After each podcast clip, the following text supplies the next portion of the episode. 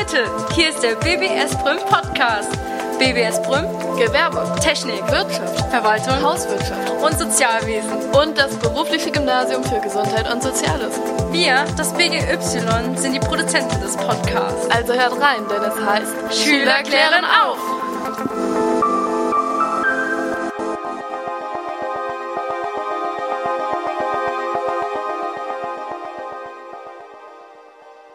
Hallo und herzlich willkommen zu meinem Podcast über Netflix. Ich bin Claudia und eine Schülerin der BBS Brünn. Heute erzähle ich euch, was ist Netflix überhaupt, dann ihre Fakten, Reichweite, Umweltauswirkungen, die Rezeption von Netflix, dann die Marktforschung und zum Schluss ein Interview.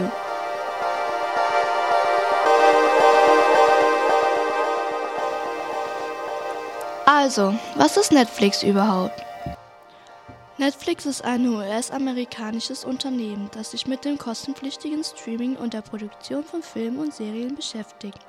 Es wurde von Reed Hastings und Mark Randolph 1997 in Los Gatos in Kalifornien gegründet und agierte zunächst als Online-Videothek mit dem Versand von Filmen auf DVD und Blu-ray an seine Abonnenten. Im Jahr 2007 stieg Netflix ins Video- und Demand-Geschäft ein und machte die Inhalte per Streaming für Abonnenten zugänglich. Im März 2019 hatte Netflix weltweit knapp 150 Millionen Abonnenten.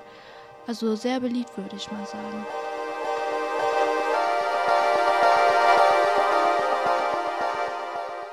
Und jetzt erzähle ich euch ein bisschen über die Fakten.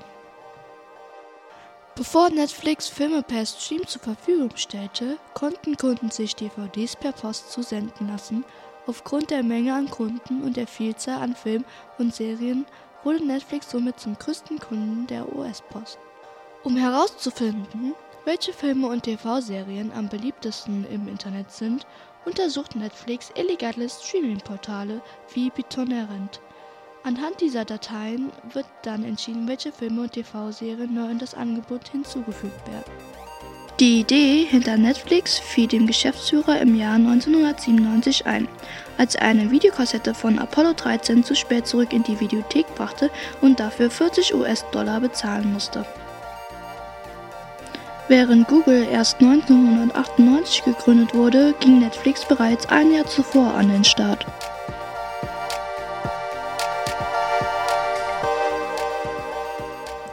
Jetzt kommen wir zur Reichweite von Netflix. Eine gemeinsame Studie der Westfälischen Wilhelms-Universität und der Unternehmensberatung Roland Berger aus dem Jahr 2019 legt nahe, dass die Zuschauer zunehmend von klassischen Fernsehsendern zu Streamingdiensten abwandern. Die Sender im Wettbewerb mit Streaminganbietern jedoch nicht ausreichend vorbereitet sind.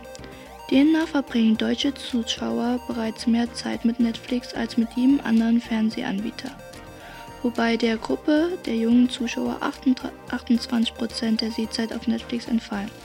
Auch wird Netflix in den Studien bezüglich Inhalte, Erlebnis, Image und Vertrauen deutlich besser bewertet als die Angebote klassischer Fernsehsender.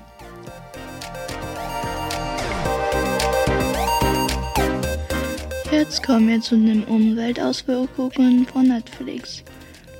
Netflix ist mittlerweile für mehr als ein Drittel des Internetverkehrs in den Vereinigten Staaten verantwortlich, was zu einem erheblichen Energieverbrauch und damit verbunden zu einem beträchtlichen Ausstoß von Treibhausgasen führt. Bei der Übertragung und Wiedergabe von On-Demand-Videodiensten wie Netflix werden jährlich etwa 100 Millionen Tonnen Kohlendioxid freigesetzt, was etwa 0,3 Prozent der weltweiten Emissionen entspricht. Die Nutzung solcher Videodienste setzt damit etwa so viel CO2 pro Jahr frei wie der Staat Belgien. Netflix hat daran einen substanziellen Anteil. Im Gegensatz zu anderen großen Videostreaming-Plattformen stellt Netflix keine regelmäßigen Berichte zum Energieverbrauch zu Treibhausgasemissionen oder zum tatsächlichen Energiemix seiner weltweiten Aktivitäten zur Verfügung. Bislang hat sich Netflix nicht öffentlich zur Nutzung erneuerbarer Energie verpflichtet.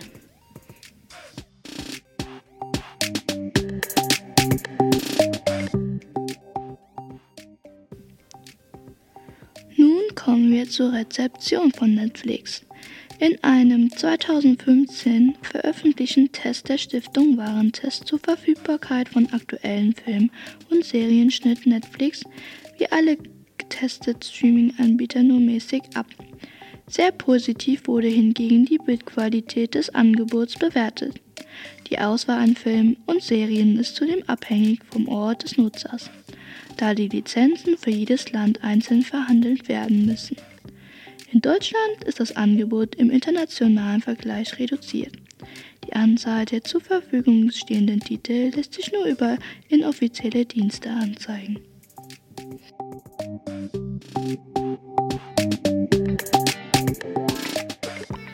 Was auch interessant ist, ist die Marktforschung.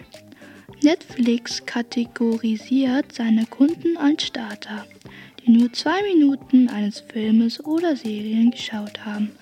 Kompletters, die Filme oder Serienstaffeln zu 90% gesehen haben und sogenannte Watchers, also Kunden, die einem Film oder einer Serienepisode nach 70% abbrechen.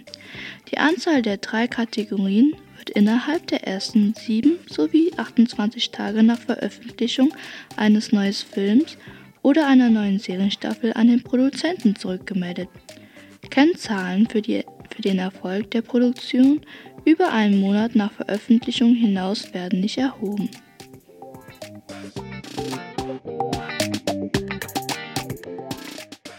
Zum Abschluss mache ich noch ein Interview. Heute sitzt meine Mitschülerin Sina neben mir. Sina, was hältst du von Netflix? Also ich finde Netflix an sich eigentlich ganz cool. Also man hat die Möglichkeit, viele Filme sich anzuschauen und viele Genre. Also ich persönlich schaue halt sehr gerne Horrorfilme und deswegen habe ich auch dieses Genre schon, soweit es geht, durch. Schaust du dir gerne Serien an? Und wenn ja, was ist deine Lieblingsserie zum Beispiel? Also ich habe auf Netflix schon sehr viele Serien durch, aber so die beste war, glaube ich, Prison Break. Und ähm, da es halt um einen Gefängnisausbruch, wo ein Mann seinem Bruder hilft, aus dem Gefängnis rauszukommen. Und ähm, da es auch etliche Staffeln und da habe ich sehr lange vom Fernseher gesessen. Hört sich ja sehr interessant an.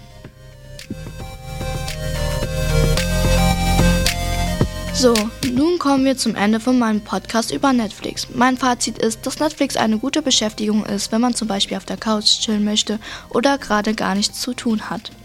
Hingegen man zum Fernsehen bei Netflix einfach gucken kann, was man möchte. Und beim Fernsehen muss man ja das gucken, was gerade läuft.